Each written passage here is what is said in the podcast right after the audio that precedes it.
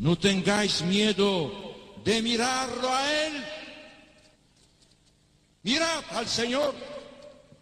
Vosotros tenéis sed de vida eterna.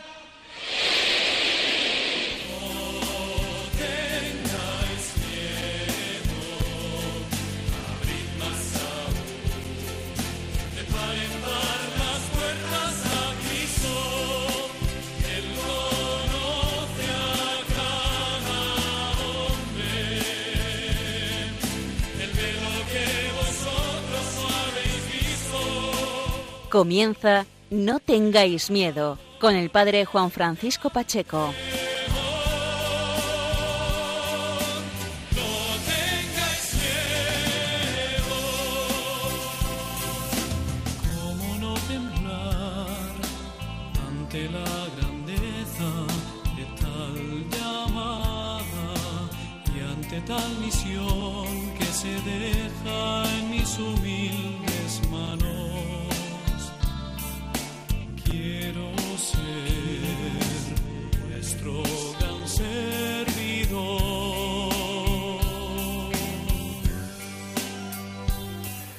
Buenas noches amigos de Radio María, bienvenidos una vez más a este espacio de la Casa de la Virgen, a Radio María, en esta cincuentena pascual, en este tiempo de gozo por la resurrección del Señor.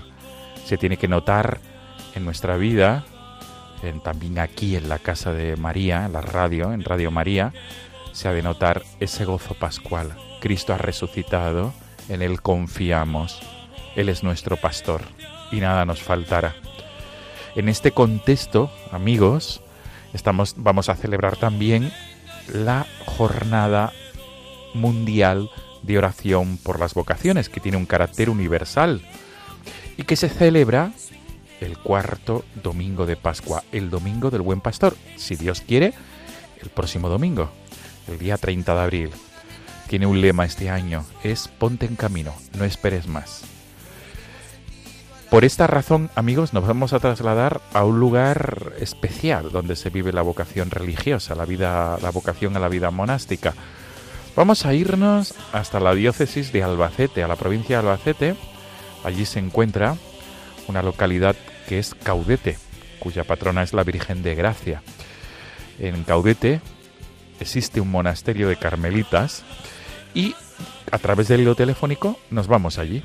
Vamos a dialogar con la madre Josefina Marcos, que es la priora de esta casa, del monasterio del Sagrado Corazón de Jesús y Nuestra Señora de Gracia de Caudete.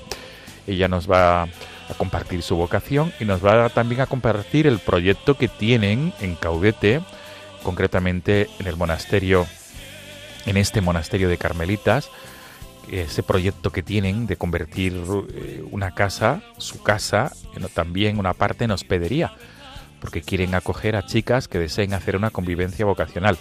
Todo esto encaja perfectamente con, el, con esta jornada de las vocaciones, jornada mundial de oración por las vocaciones. Ponte en camino, no esperes más. Es el lema que vamos, con el cual vamos a celebrar esta jornada el próximo domingo, que confluye también con la jornada de vocaciones nativas. Amigos, este es el, el programa, este es el, digamos, el sumario de no- el programa de, esta, de este 26 de abril. Gracias por ser fieles a esta cita quincenal. Comenzamos.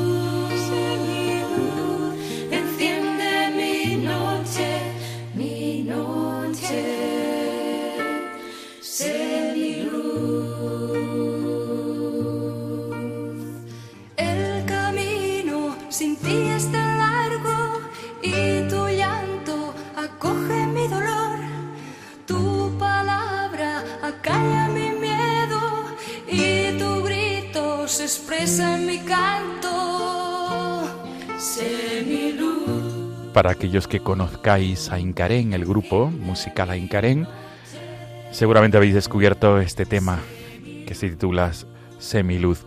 ¿Por qué lo ponemos? Porque nuestra invitada de esta madrugada, de esta noche, en el contexto de la Jornada Mundial por las Vocaciones, lo ha pedido, ha pedido que sonara este tema al comienzo y al final de esta conversación que vamos a tener. Sin más dilación saludamos a la Madre Josefina Marcos. Madre, buenas noches. Buenas noches. buenas noches. Gracias por estar ahí con, a, con, nosotros, ahí, en la casa de Caudete, en esa casa dedicada al Sagrado Corazón de Jesús y a la patrona de Caudete, que es la nuestra Virgen de Gracia. la Virgen de Gracia. Además, el monasterio está ubicado en la avenida, ¿verdad? De la, de la Virgen Sí. de Gracia. Sí, sí, en este camino mm, tienes acceso al santuario de la Virgen. Y cuando son las fiestas de septiembre, que son del 6 al 10, la Virgen la suben en, procesión a la parroquia y cuando pasa justamente delante de nuestro monasterio nos la vuelven y estamos un rato con ella pidiéndole, rezándole, dándole gracias y se va a la parroquia. Y cuando terminan las fiestas la vuelven a pasar. Qué bien, qué bien, Madre Josefina. Y hay, hay una gracia muy grande con la Virgen, porque cuando mis primeras fiestas de septiembre, entre el 7 de julio, le pedí a la Virgen que toda mi vida pueda seguir viéndote aquí, en el monasterio, dándote gracias. Y hasta hoy, después de 36 años, estoy aquí. Qué barbaridad. Y qué, y qué buena, qué buena noticia, después de 36 años. Madre, Voy para Jose- 37. Madre Josefina, muy bien. Pues vamos a la fidelidad del Señor, la fidelidad del Señor. Sin duda, sin duda. Todo gracia, todo gracia. Todo es gracia. Eh, vamos a tener tiempo para abordar eh, su vocación, su vocación monástica en el, en el carisma carmelitano. A en- pero, pero antes de nada, quería preguntarle por qué... Háblame de tú, por favor. por favor. de Sí, tú. sí, sí, sí, sí. Madre Josefina, Y por- so- escucha, y soy Josefina Marco, Marco, con, sin S. sin ese, pues gracias por la corrección. Josefina Marco, no Marco, Marcos. Marco Navarro. Marco, Josefina Marco. Madre Josefina, ¿por qué, ¿por qué te hace tanto bien este tema semiluz?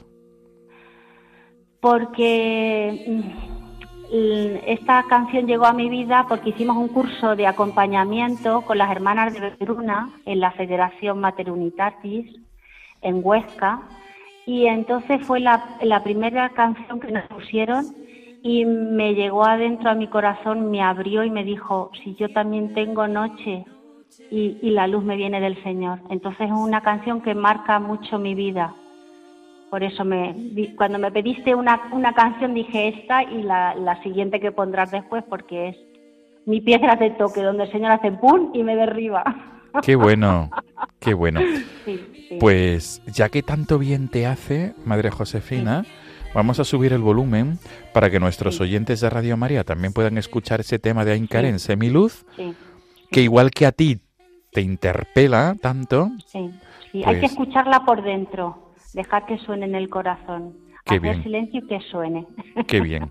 Pues vamos a, vamos a dejar que suene. sí. Sé mi luz, enciende mi noche. Sé mi luz, enciende mi noche, mi noche. Sé mi mi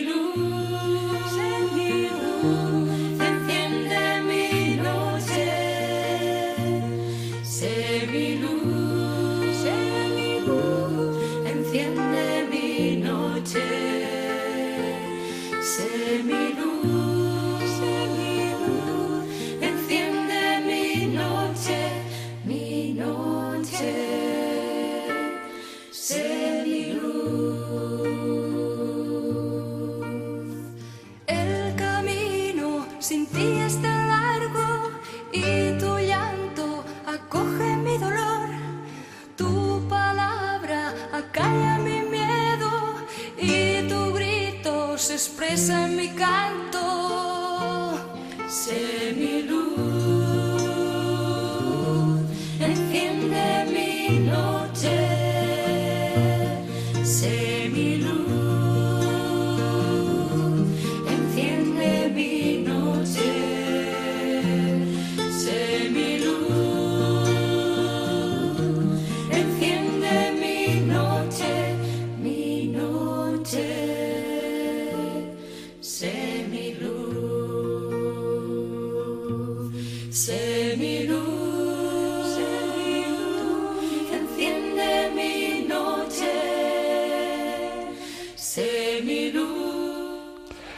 Josefina, eh, lo que cala es el estribillo semiluz, semiluz. Exactamente. Dejar que, que entre, que entre, que ilumine la noche, que, que sea luz el Señor, la palabra, Qué bien. y a callar todo ahí, ya.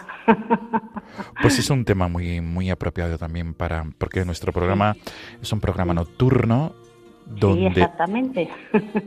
y, y además de ser nocturno es un programa que ha de invitar siempre a la reflexión y ha de ser un programa que eh, emita luz como un faro en la noche para aquellos que buscan la esperanza.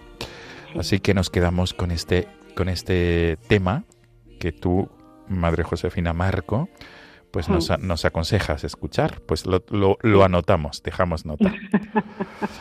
Vale. Madre Josefina, el, el- entonces 36 años, ahora, dentro de poco o cuándo? El 7 de julio, el 7 de julio, que será San Fermín, El 7 de julio. haré 37 años, 37 años en el monasterio.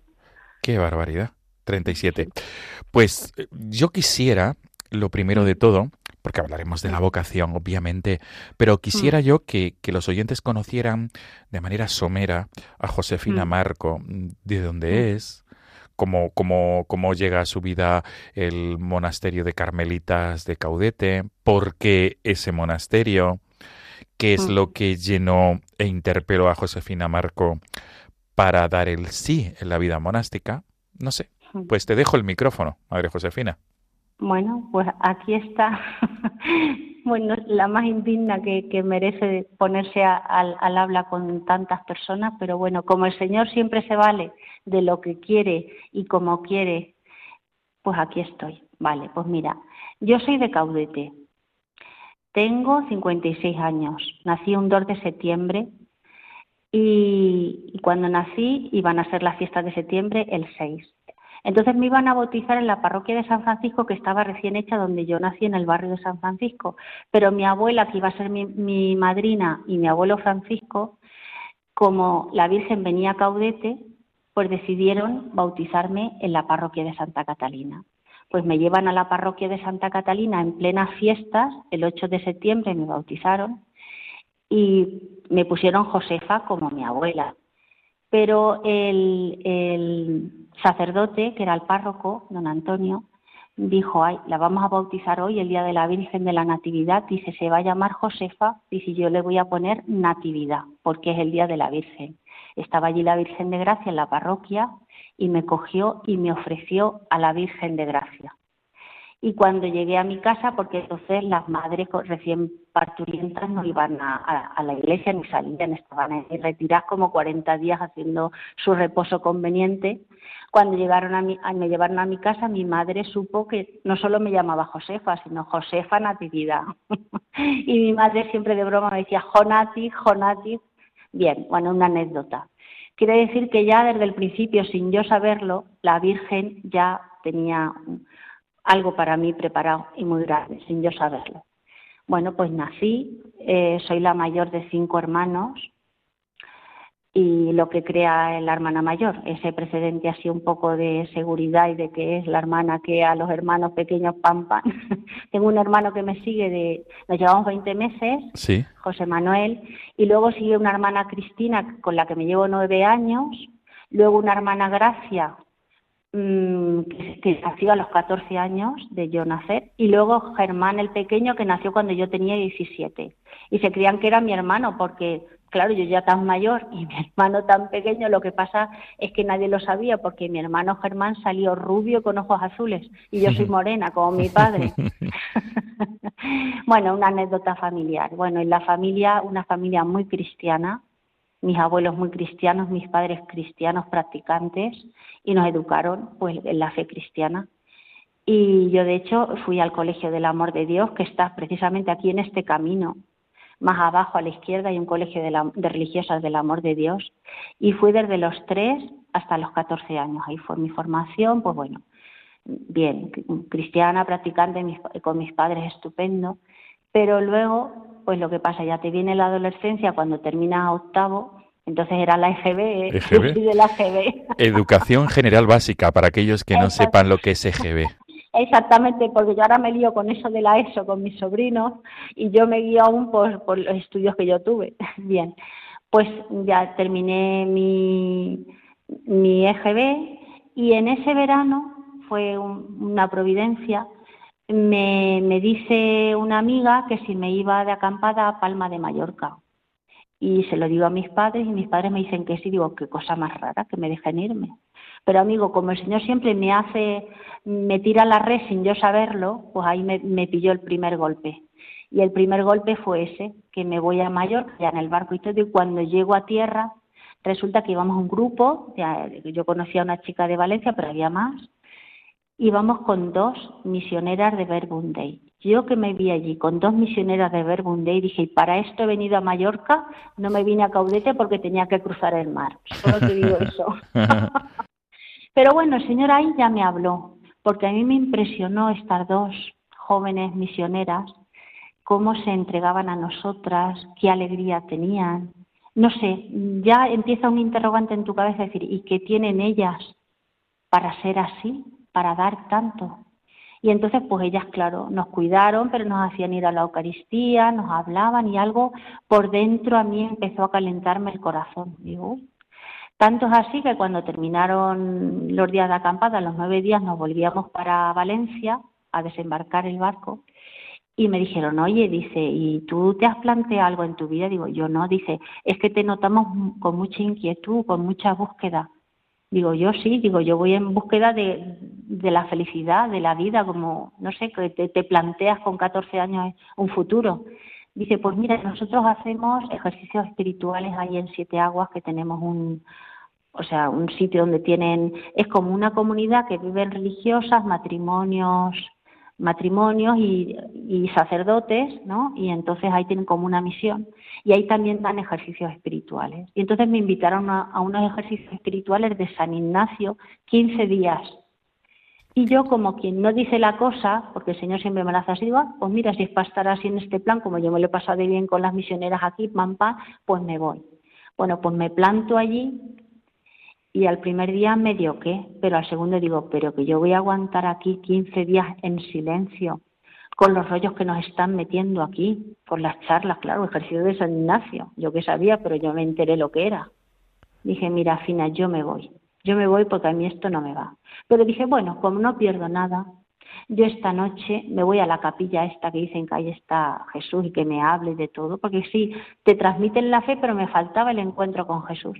Digo, pues mira, si este existe, que me diga algo. Y ya me puse allí, de así a lo indio, delante de Sagrada, y le dije, mira lo que te digo, si existe me lo tienes que decir, porque yo mañana me voy, ¿eh? me voy de aquí, lo tengo clarísimo.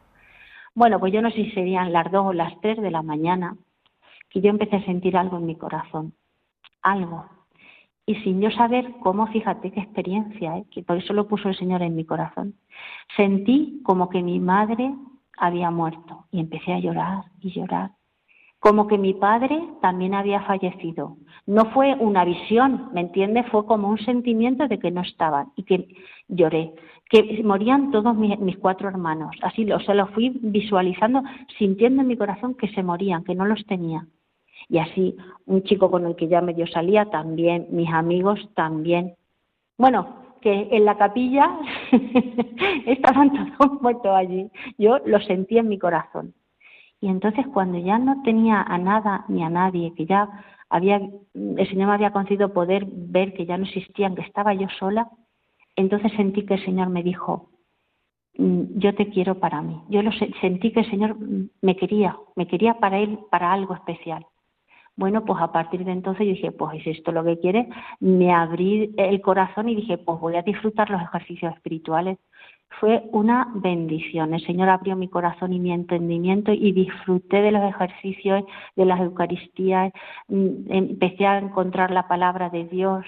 Bueno, fue que terminaron los ejercicios y yo quería ser misionera de Verbundé, ¿sabes? Lo tenía clarísimo y me vine a Caudete y yo ya mi sitio era el Carmen, que era la iglesia que había siempre abierta, accesible en Caudete, que están los padres carmelitas, también las hermanas de la Madre Alicia, que salió aquí la fundación de la congregación de las hermanas de Orihuela y el Colegio del Amor de Dios. O sea, eh, eh, Caudete es como muy religioso, un pueblo de 10.000 habitantes, pero donde hay un clima muy religioso. Ahora ya no tanto, ¿eh? hay que Y entonces yo me vine tan contenta, yo me iba ahí al Carmen, me iba con mi libreta, escribía a Jesús, yo en mi casa ya abría la palabra, me decía, bueno, mi madre me miraba y decía, esta chiquilla le pasa algo. Pero decía, bueno, como sabe que yo soy de armas tomar, que si digo voy, voy, pues bien, encima era lo que a ellos les gustaba, pues yo era la mujer más practicante del mundo.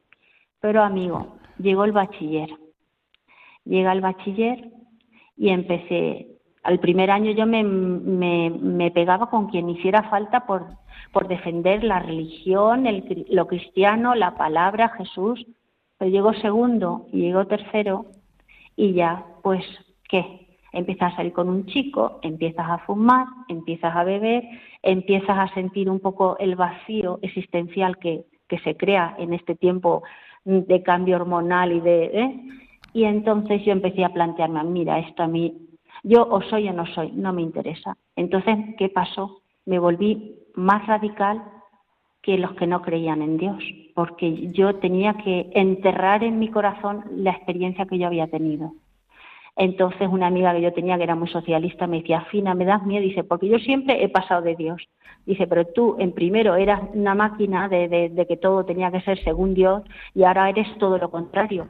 Después con el tiempo entiendes la historia y dices, claro, es que cuando el Señor te ha llamado y te resistes, tienes que silenciarlo de una manera muy grande, porque te crea un vacío muy fuerte. Claro. Entonces, bueno, pues ya terminé el bachiller y ya vino la ilusión de mi vida, hacer psicología, aunque yo en realidad lo que quería hacer era psiquiatría, porque siempre he tenido un alma como muy altruista. Y yo decía, ¿y quiénes son los pobres de la sociedad? Y yo siempre decía, los pobres enfermos que están en un psiquiátrico. Digo, porque ellos muchas veces ni son visitados por su familia, están ahí marginados, ignorados y con un sufrimiento horrible. Entonces yo quería estudiar psiquiatría para ir a un psiquiátrico a atender a los enfermos, fíjate.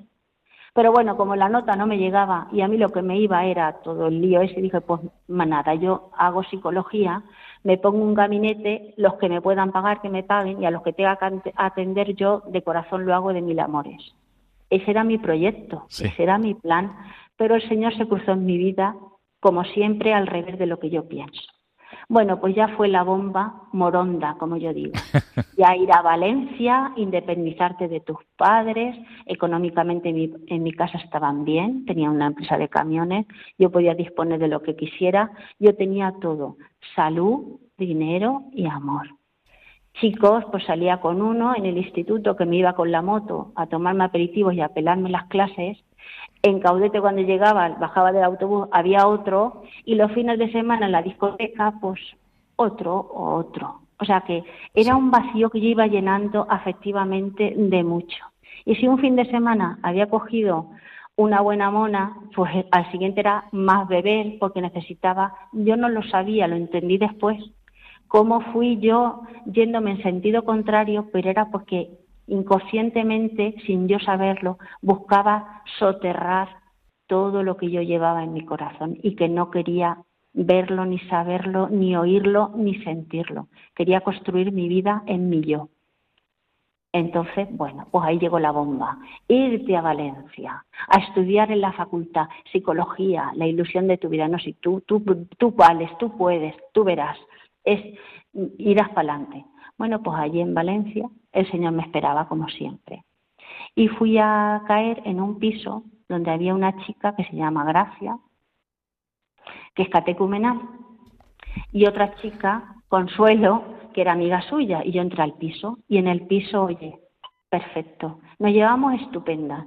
Una hacía un día macarrones, ah, pues mira, comemos de tu comida, ah, pues yo me voy a la facultad. Bueno, sí, tú sabes lo que es una convivencia Qué sin bien. problema, pero había un problema, que por las noches nos gustaba hacernos a veces una sartén de palomitas y una cafetera de café, y cuando salía el tema de Dios, yo me ponía fatal, fatal. Y yo les llegaba a decirle a mis amigas, mira, hablarme de lo que queráis, pero de Dios ni pensarlo, porque mira, esto que veis, este cuerpo, se muere y se lo comen los gusanos, y aquí que yo vea no existe nada, se acabó.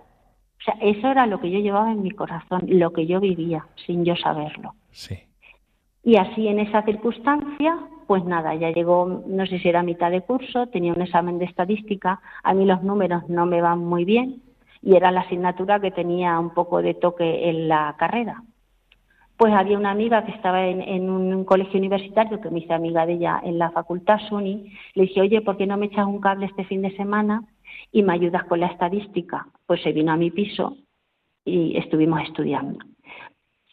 Y el sábado, que acuérdate del dato, era 12 de abril Sí. del 86.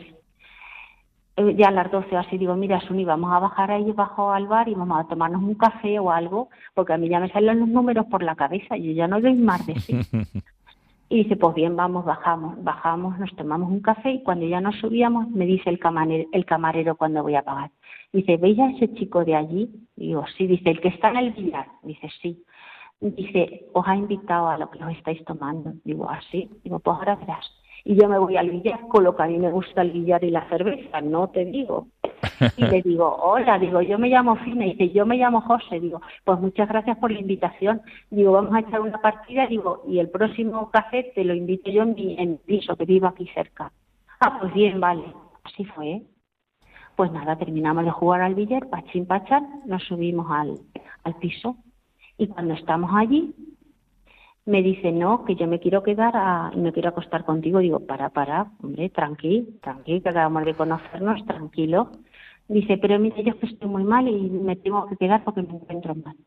Y digo, pues nada, mira. Y digo, quédate, eh, yo me acuesto, eh, acuéstate tú en habitación y yo me quedo en la habitación eh, de gracia y mañana sale por patas. José. Josefina, se te pierde un poco, y está muy interesante lo que nos estás explicando, se te pierde un poco la cobertura. Sí.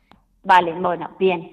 Y entonces yo, pues nada, voy y me acuesto y se acuesto tranquilo y por la mañana me levanto para ducharme y me lo encuentro en el comedor y aquí no saben lo que estaba haciendo, pinchándose heroína.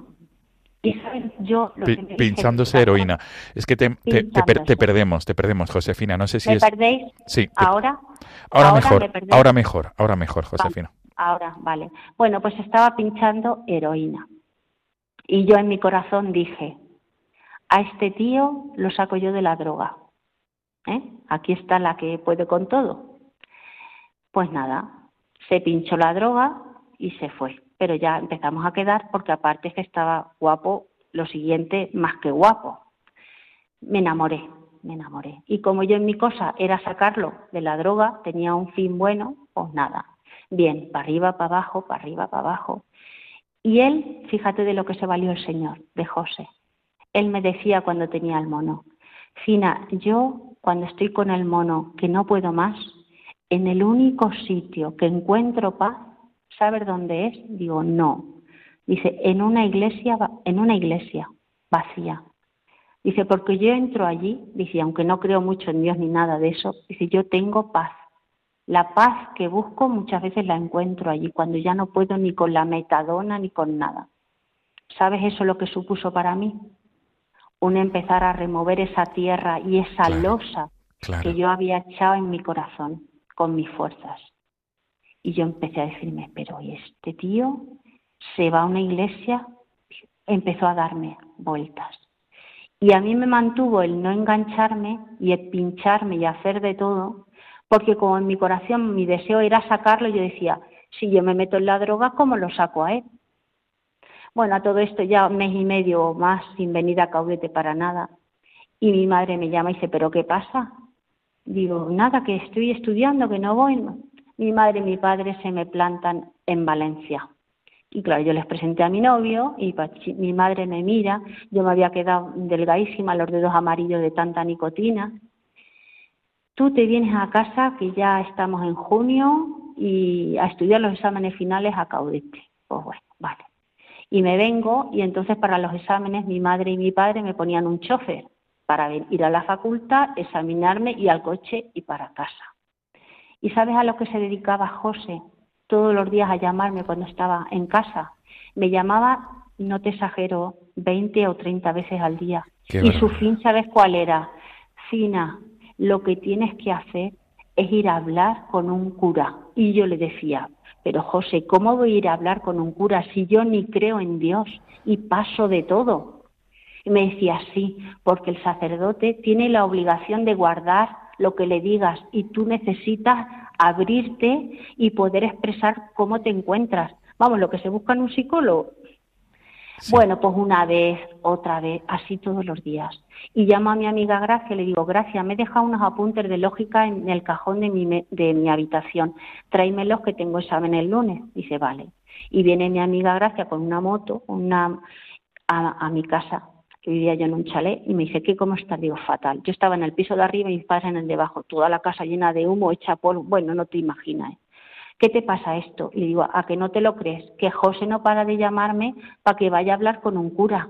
Digo, ¿tú te crees que yo? Dice, pues mira, Fina, dice, pues para que deje de marearte, lo que tienes que hacer, mira, ha venido ahora un sacerdote carmelita de Barcelona que está aquí en la casa de formación de los frailes, porque entonces era casa de, formación, hacían aquí el noviciado. Dice, y es majísimo, se llama Padre Manuel Bonilla. No, así, dice, sí. Vente, te lo presento, le cuentas tu rollo y ya cortas el rollo de José.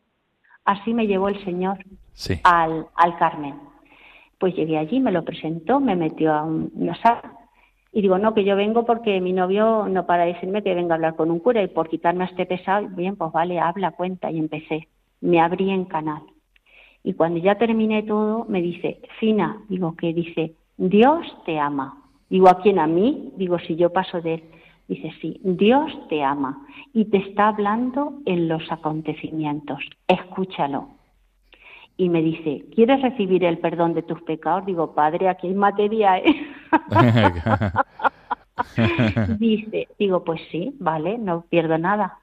Fue recibir la, el, el perdón de mis pecados y yo sentí como que era una criatura nueva, feliz, en paz, con la presencia de Dios que me decía, te quiero, te amo.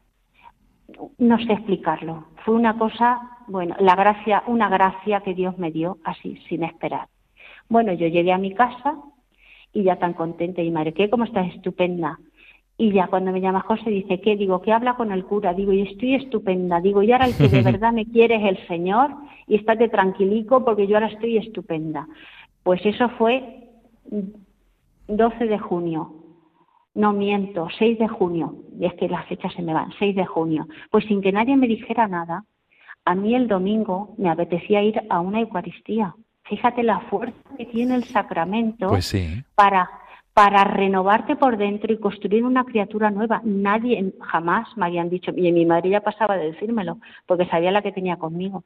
Y le digo a mi madre, mm, digo, ay mamá, me voy a ir a misa, que aquí cerca de una ermita, la de, de, Santana, digo, y me voy a misa y vengo. Y mi madre me miró y dice, vale, vale. Fui y volví. Y bien, pues vale. Pero al domingo siguiente, que era 15 de junio, fue cuando me voy a San Francisco y escuché lo que vas a poner ahora, la canción que te he dicho. Sí. Sí, sí, sí. Sí, ahora es el momento. La mujer del perfume. Pues vamos a aprovechar, vamos a aprovechar. Eh, Madre Josefina, Josefina, vamos a, vamos a hacer esta pausa porque está muy interesante, de verdad, todo lo que nos estás eh, compartiendo. Y dices que fuiste a San Francisco, ¿te refieres a la iglesia de San Francisco? Ah, ah, sí, la iglesia de San Francisco y allí se proclamó esta palabra cuando yo llegué. Y fue escuchar esta palabra y yo empecé a llorar, a llorar y a llorar.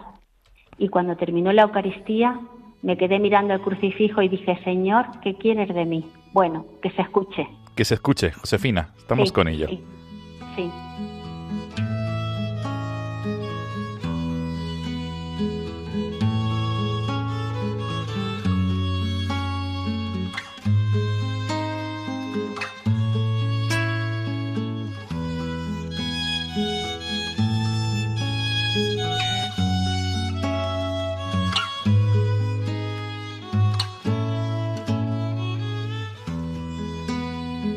Fariseo invitó a Jesús a comer.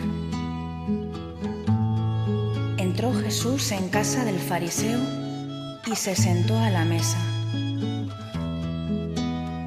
En esto, una mujer, una pecadora pública, al saber que Jesús estaba comiendo en casa del fariseo, se presentó con un frasco de alabastro lleno de perfume. Se puso detrás de Jesús junto a sus pies y llorando comenzó a bañar con sus lágrimas los pies de Jesús y a enjugárselos con los cabellos, mientras se los besaba y se los ungía con el perfume.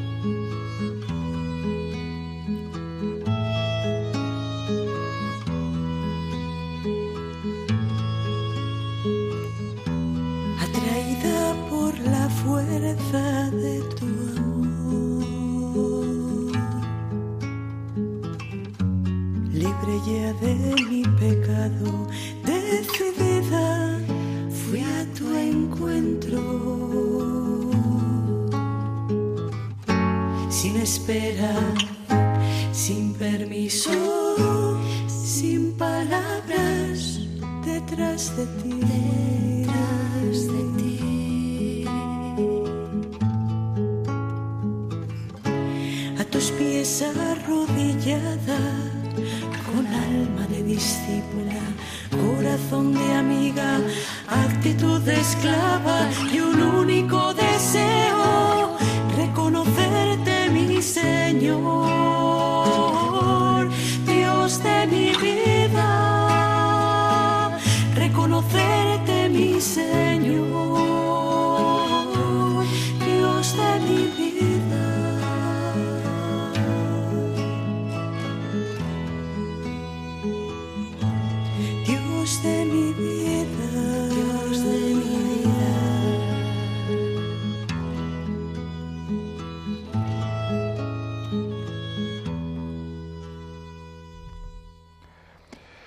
Josefina, un tema que nos embelesa, está claro, está clarísimo. Te, te de- te doy cinco segundos para que respires. Están escuchando No tengáis miedo con el padre Juan Francisco Pacheco. Qué buen resumen, Josefina, de tu, de tu vocación. Pues ahí, ahí el Señor me tumbó, me tumbó Qué bueno. y sentí que me quería como nada, como nadie. Fue una experiencia. Lloré, lloré, lloré, lloré, lloré. Y cuando salí de allí, el sacerdote me esperó en la puerta porque me vio llorando en misa y tampoco es que nunca me había visto en misa. Claro. Y me dice, ¿qué te pasa? Y yo dije, uy, es que estoy muy constipada. No tenía ganas de dar explicación humana a nadie. Era una experiencia a los pies de Jesús. El amor de Jesús en mi corazón, el perdón de Jesús, todo me sobraba. Fue un flechazo. Nunca mejor dicho. Fue un flechazo, pero vamos, a lo grande. Salí de allí, empecé a caminar, serían por cerca de las 12. Y pasé cerca de mi amiga Gracia, que vive cerca de aquí, pero dije, "Ah, déjala, voy a dejarla descansar. Y me planté aquí en, en la Avenida de la Virgen, en este camino. Y dije, "Ah, pues mira, ya que estoy aquí, voy a, la, voy a la Virgen y me vuelvo a casa. Cuando fui a pasar por aquí, por el monasterio, que está en el número 58 de este camino, ¿te puedes creer que jamás se me había ocurrido entrar aquí, ni tocar a la puerta? Y es más, decía, porque aquí a, a las monjas de clausura se les dice las monjas encerradas. Y yo decía, pobres mujeres, estas mujeres tienen que estar fatal. Digo, porque mira que encerrarse ahí entre cuatro paredes sin poder salir, digo, o tienen problemas, o no han tenido novio, o están frustra- frustradas, digo, no sé. Pero fíjate tú por dónde que cuando voy a pasar por delante del convento, algo me para en seco. Yo no sé si fue el caballo de, de San Pablo o un burro, el burro de mi vida, que me tiró al suelo, físicamente, no físicamente, pero sí espiritualmente, y una voz me dijo, entra ahí, que yo te quiero ahí. Y esto que has sentido en la Eucaristía, esta palabra, esta, esta vivencia, esta presencia, la vas a tener conmigo ahí. Así que como alguien que va borracho, toqué al timbre Me abrieron y, y hay dos puertas que son dos locutorios y uno estaba un poco abierto. Yo oí hablar, yo toqué, por favor, digo, ¿puedo entrar? Y era la familia de una hermana que estaba en el locutorio. Y yo dije, ay, mira, que no sé lo que me pasa. Y metí la mano entre la reja y dije, que yo quiero de eso, que yo quiero entrar ahí, que yo necesito estar ahí. La monja dice, ay, Dios mío, dice, espérate un momento, que vamos a llamar a la madre priora y a la maestra. Y yo digo, ¿y qué será la madre priora? Y ahora soy yo. y ahora eres tú, Josefina. Sí, bueno, me pasaron al otro locutorio bajo la madre priora y bajo la madre maestra y entonces yo les conté así lo que me había pasado y me dijeron, aquí hay una llamada, aquí hay una vocación. Y yo les dije, ¿por qué no me abrís la puerta? Que yo me quiero quedar ya. Ay, no, no, hay que pedir un oficio, mandar al obispado. Digo, y yo me quedé mirándolas, digo, que estamos en 1986, que existe el teléfono, que no hace falta ya tanto correo postal. No, no, no, es que estas cosas hay que hacerlas bien. Digo, bueno, pues no pasa nada. Esta tarde, ¿a qué hora tenéis la misa o lo que sea? A las 5 de la tarde y tenemos Santísimo. Digo, esta tarde vengo yo aquí. Bueno, pues nada, bien, vale. Y me voy a casa y llegué cerca a las 3. Mi madre dice, nada, esto ya ha sido con los amigos de aperitivos y ya ni la veo. Y llego a casa y me dice mi madre, ¿qué te pasa? Dice, te veo muy feliz. Digo, ay, mamá, que ya sé lo que voy a hacer en la vida. Y me dice, sí, hija mía, ¿qué vas a hacer? Digo, monja de clausura. ¿Tu madre cómo Y se quedará? Mi madre me mira, me dice, pues ¿sabes lo que te digo? Que te voy a ayudar. Qué bueno. Claro, porque lo duro lo tenía yo, a la que tenía que cambiar el Señor el corazón era a mí, a mis padres no. Claro. Entonces el proceso fue por ahí.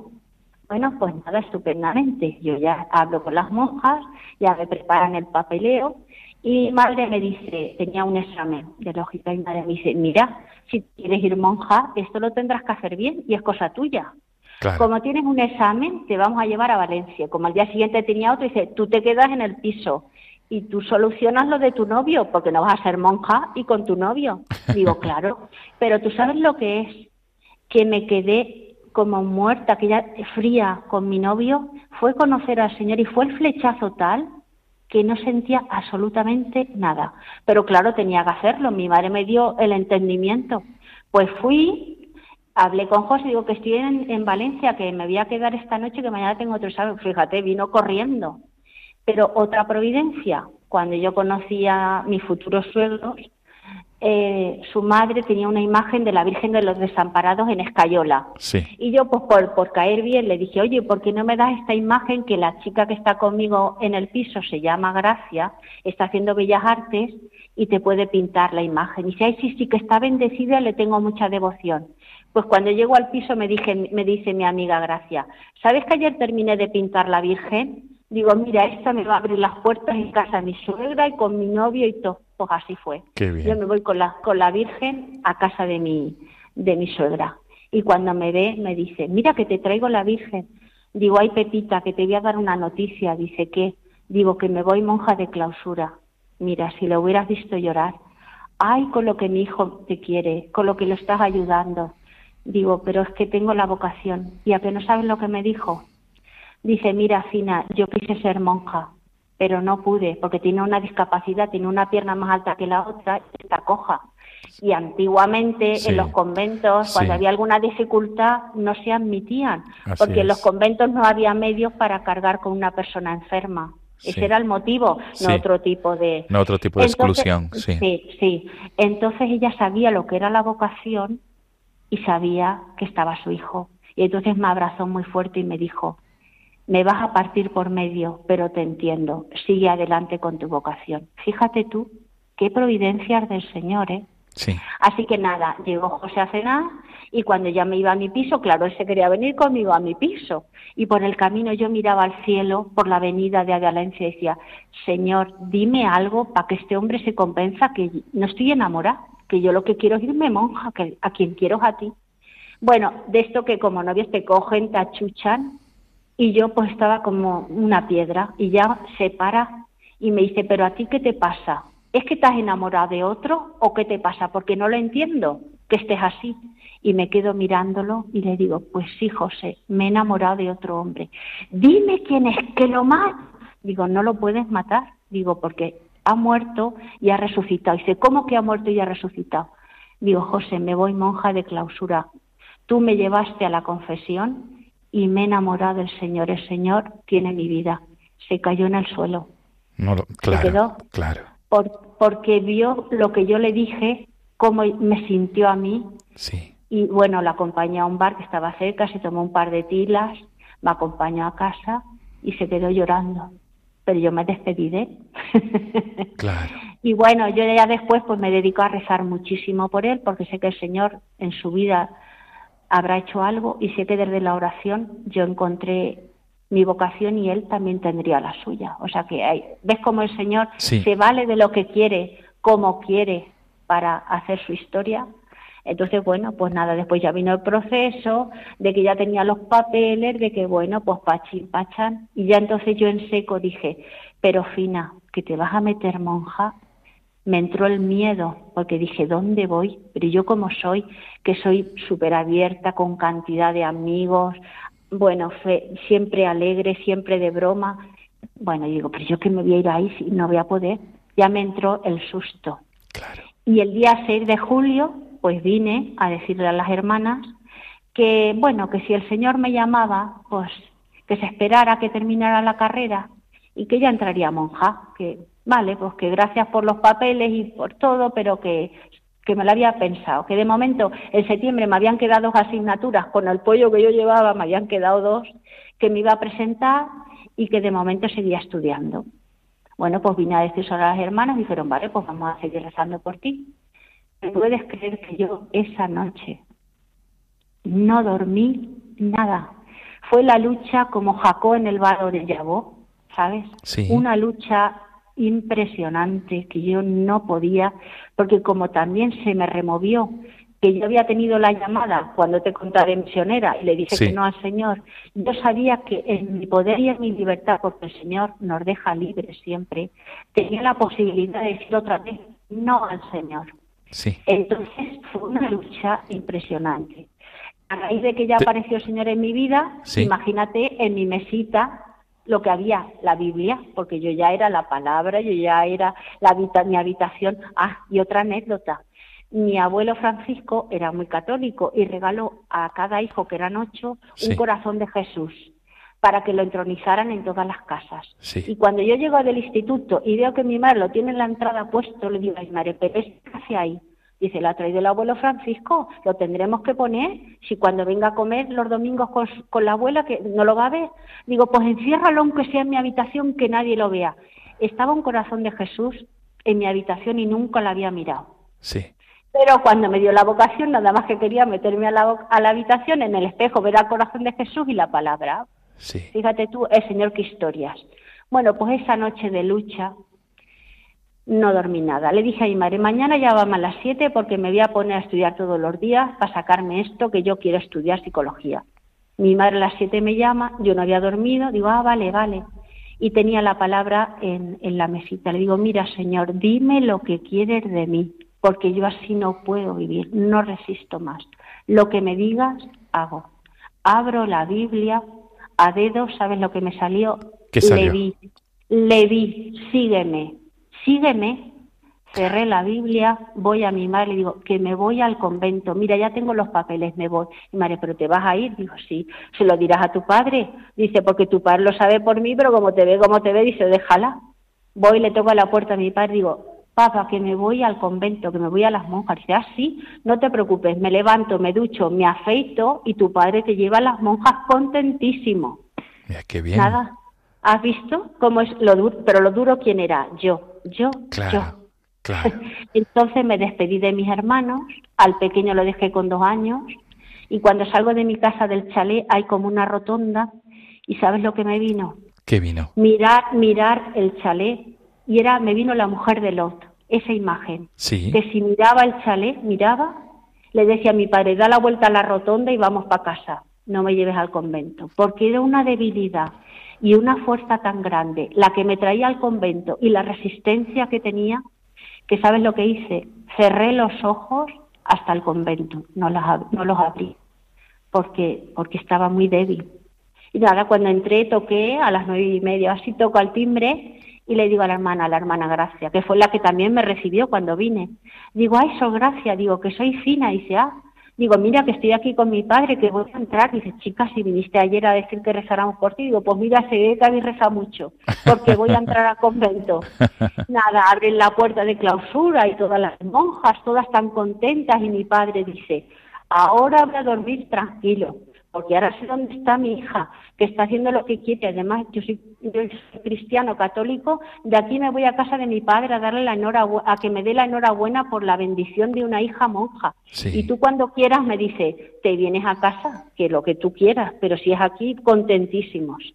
¿Qué te parece? Qué bien, qué bien. Así que entré y me entró una debilidad que me moría, pero tuve la gracia de que era el día, el 7 de julio, San Fermín, el torico por los cuernos. Ese día empezaba la novena de la Virgen del Carmen. Sí. Y mi madre la tuve todos los días en la Eucaristía por la mañana, en la novena. Y todos los días entraba al locutor y me decía, Fina, vente a casa, no puedo más, vente que me muero, que no resisto, vente. Y qué fortaleza me dio la Virgen para sostener a mi madre. Y yo me salía después llorando, pero la Virgen me dio fuerzas. Qué bien. Y bueno, después llegaron las fiestas de septiembre y todos mis amigos, pero la fina, la, la loca esta que está como una cabra, bueno, pero que se ha metido monja, venían y me estiraba los brazos por las rejas para que me fuera.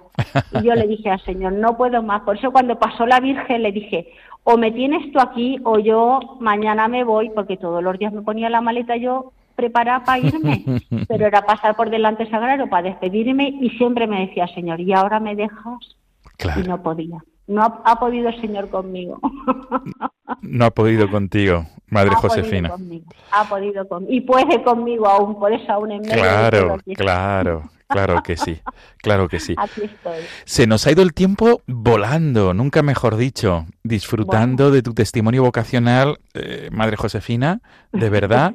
Y, y, tenemos que mm, emplazarte para otra ocasión para que nos compartas acerca de la casa de Caudete, de vuestra casa. Del... Ah, sí, ese es otro, esa es otra, esa pero, otra. Pero hoy ya no tenemos tiempo, porque hoy ya, hoy ya, Se, hoy ya, además muy bien porque este programa estaba enfocado en la jornada de oración por las vocaciones y nos has iluminado muchísimo. Madre Josefina, muchísimo. el, fiel, el fiel es el Señor y el, el, que hace la cosa es el Señor. Efectivamente, cuando nos quedamos con lo que has dicho, cuando Él tiene su plan, lo hace como él quiere y utiliza lo que él quiere. Qué bien, qué bien. Pues Josefina Marco, eh, priora del monasterio de Carmelitas. la primera en servir, la primera en servir. La primera en servir, la primera en servir. Exacto. Pues nos tenemos que despedir y te emplazamos para otra ocasión, de verdad, para que nos sigas contando acerca de vuestra casa en Caudete, de ese monasterio del Sagrado Corazón de Jesús y de Nuestra Señora de Gracia en la provincia de Albacete, en Caudete. Mil gracias, Josefina, de verdad, mil gracias. A vosotros, un abrazo. Feliz Pascua y feliz Domingo del Buen Pastor. Igualmente, gracias. Nos quedamos con este tema tan preferido por ti, Semiluz. Sí, sí.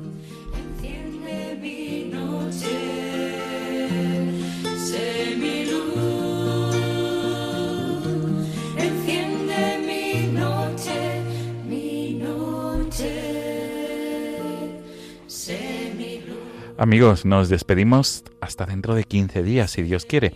Nos volvemos a encontrar en el mes de mayo, si Dios quiere, en la madrugada del 10 de mayo, Dios mediante, en la fiesta de San Juan de Ávila, el patrono del clero español, del clero secular español, y en el mes de María por antonomasia, el mes de las flores. Amigos, como siempre, el correo electrónico del programa para cualquier sugerencia, pregunta, cualquier opinión es bienvenida. No tengáis miedo, arroba radiomaria.es. No tengáis miedo, arroba radiomaria.es. Amigos, mil gracias por la fidelidad quincenal. Nos quedamos con este tema que nos ha dejado y que nos aconseja y tanto le gusta a nuestra entrevistada de hoy, de esta noche, la madre Josefina Marco, la priora de las Carmelitas de Caudete en Albacete. Hasta el mes de mayo, amigos. Gracias. Enciende mi noche, mi noche. Sé mi luz, sé mi luz,